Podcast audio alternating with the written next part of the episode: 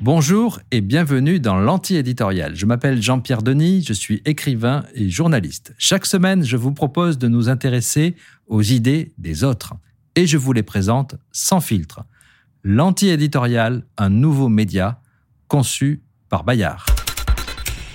Êtes-vous woke? C'est un mot, un petit mot anglais. Ce mot woke, certains n'en ont même jamais entendu parler et pourtant d'autres sont en train de s'écharper à ce sujet. L'anti-éditorial s'est plongé dans ce concept, certains disent dans cette nouvelle idéologie. Woke, rien à voir évidemment avec le wok asiatique utilisé en cuisine euh, ou parfois au Scrabble. Pour les uns, c'est la seule façon de voir le monde, le grand combat pour la justice, voir la cause des causes. Pour les autres, c'est la nouvelle lubie venue des États-Unis, la nouvelle idéologie, voire la nouvelle folie. Mais en vrai, c'est quoi le woke? Eh bien, c'est d'abord le passé d'un verbe, to wake, réveiller. Être woke, c'est ouvrir les yeux sur les injustices raciales et sexuelles, c'est penser le monde à partir de cette grille de lecture, c'est considérer que ces oppressions réelles ou ces violences symboliques, que personne ne semblait voir, sont en fait aveuglantes. Et elles ne sont pas le fait des individus, mais le produit d'une culture. Il ne faut donc pas seulement lutter contre les discriminations, il faut combattre le système pour abattre une structure sociale. En 1939, un chanteur de blues, Lead Belly, emploie le mot pour la première fois dans un sens militant, engagé contre le racisme. En juin 65, c'est Martin Luther King qui l'utilise dans un discours dans une université de l'Ohio. Et puis, il y a eu la chanson de Erika Badu, Mr. Teacher, en 2008. Son refrain, lancinant I Stay Woke, est devenu viral. Et en quelques années, on a changé de dimension. Du mot, on est passé au phénomène de société. C'est à partir du moment où le terme a été repris par le mouvement américain Black Lives Matter qui s'est vraiment imposé dans les médias et sur les réseaux sociaux. Et pourtant, le racisme n'est déjà plus que l'un des sujets du mouvement woke. L'historien Papendiaï parle d'un triangle militant qui mobilise une partie de la jeunesse mondiale. À l'angle de l'antiracisme s'ajoute la lutte contre le réchauffement climatique. Selon Papendiaï, Greta Thunberg est une figure typiquement woke. Et le troisième angle, c'est l'égalité femmes-hommes, la lutte contre les violences sexuelles, contre le sexisme, la défense des minorités sexuelles ou même des minorités dans ces minorités. Être woke, c'est avoir une conscience politique, oui, mais une conscience sociétale et non plus sociale comme au siècle dernier. En revanche, ce triangle a une base, et cette base, c'est le concept de lutte intersectionnelle. Kimberly Crenshaw, une juriste de l'Université de Californie, engagée dans le mouvement du black féminisme, a théorisé l'intersectionnalité. Selon elle, les femmes noires sont marginalisées en tant que noires, certes, mais aussi au sein du mouvement féministe. En 1989, Crenshaw énonce cet axiome qui est devenu, en somme, un des dogmes du woke. Dans la lutte antiraciste, on s'intéresse surtout aux personnes privilégiées en termes de sexe ou de classe.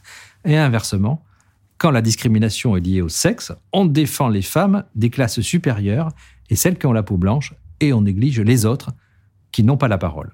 Théorie féministe et discours antiracistes doivent donc se rencontrer, c'est l'intersectionnalité. Minoritaire, numériquement, le phénomène woke n'a pas produit de mouvement politique structuré, mais il n'en a pas moins un impact considérable, peut-être comparable à celui de la pensée 68 en son temps. D'abord, il a imposé des clivages, les termes du débat, un vocabulaire politique, à commencer par le lieu commun de l'intersectionnalité des luttes sur les discriminations raciales avec des concepts ultra polémiques, personnes racisées, racisme systémique, privilège blanc, fragilité blanche, pensée décoloniale, ou alors sur le sexe avec des thématiques qui vont de la culture du viol, de la masculinité toxique à celle de l'écriture inclusive. Ensuite, il a conduit à des phénomènes de boycott, de remise en cause des grandes figures de l'histoire. C'est ce que l'on appelle la cancel culture. Enfin, il a un impact important sur le débat public, parce que cet agenda devient celui des grands médias, des universités, des réseaux sociaux, des GAFAM. La polémique sur l'entrée dans le Robert du pronom neutre Yel en est une des dernières illustrations. Signe des temps, les auteurs du dictionnaire ont jugé bon de préciser que le Robert n'a pas été subitement atteint je cite, de wokisme aigu. Le phénomène est sociologiquement situé. Vous avez plus de chances d'être woke si vous faites partie de la génération Z que des baby boomers.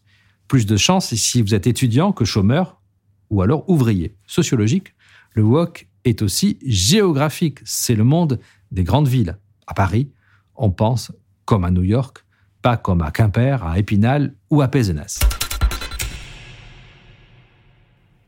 Ces marqueurs sociologiques expliquent que les tensions se focalisent sur l'université et le monde de la culture. Pour ces détracteurs, le woke est de plus en plus inscrit dans la bureaucratisation des recrutements universitaires avec des procédures, un jargon de plus en plus prégnant et des enjeux de pouvoir assez évidents. C'est le cas en particulier au Canada.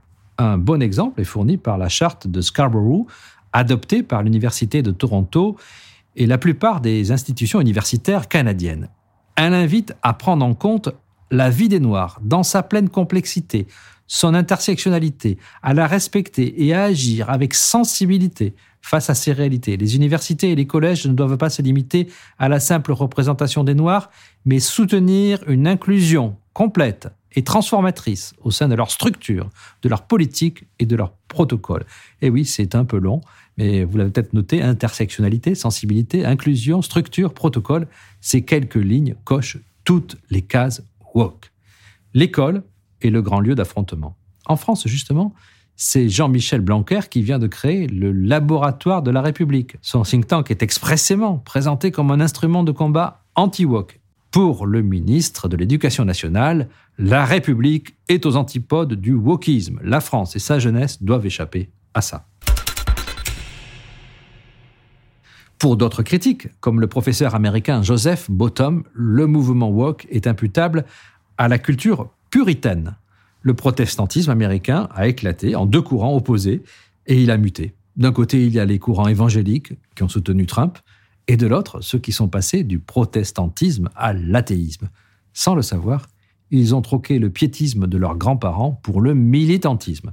On a gardé l'idée d'un péché originel, mais ce péché est devenu impardonnable. En somme, comme aurait dit l'écrivain anglais Chesterton, le wokisme, c'est une idée chrétienne devenue folle. La thèse est crédible, d'autant qu'historiquement, le protestantisme a connu des vagues de réveil et que les woke, eh bien, ce sont les éveillés. Faut-il avoir peur de l'idéologie woke? Le débat commence euh, maintenant sur l'anti-éditorial.fr et si vous êtes euh, éveillé, bah, c'est le moment de donner votre avis.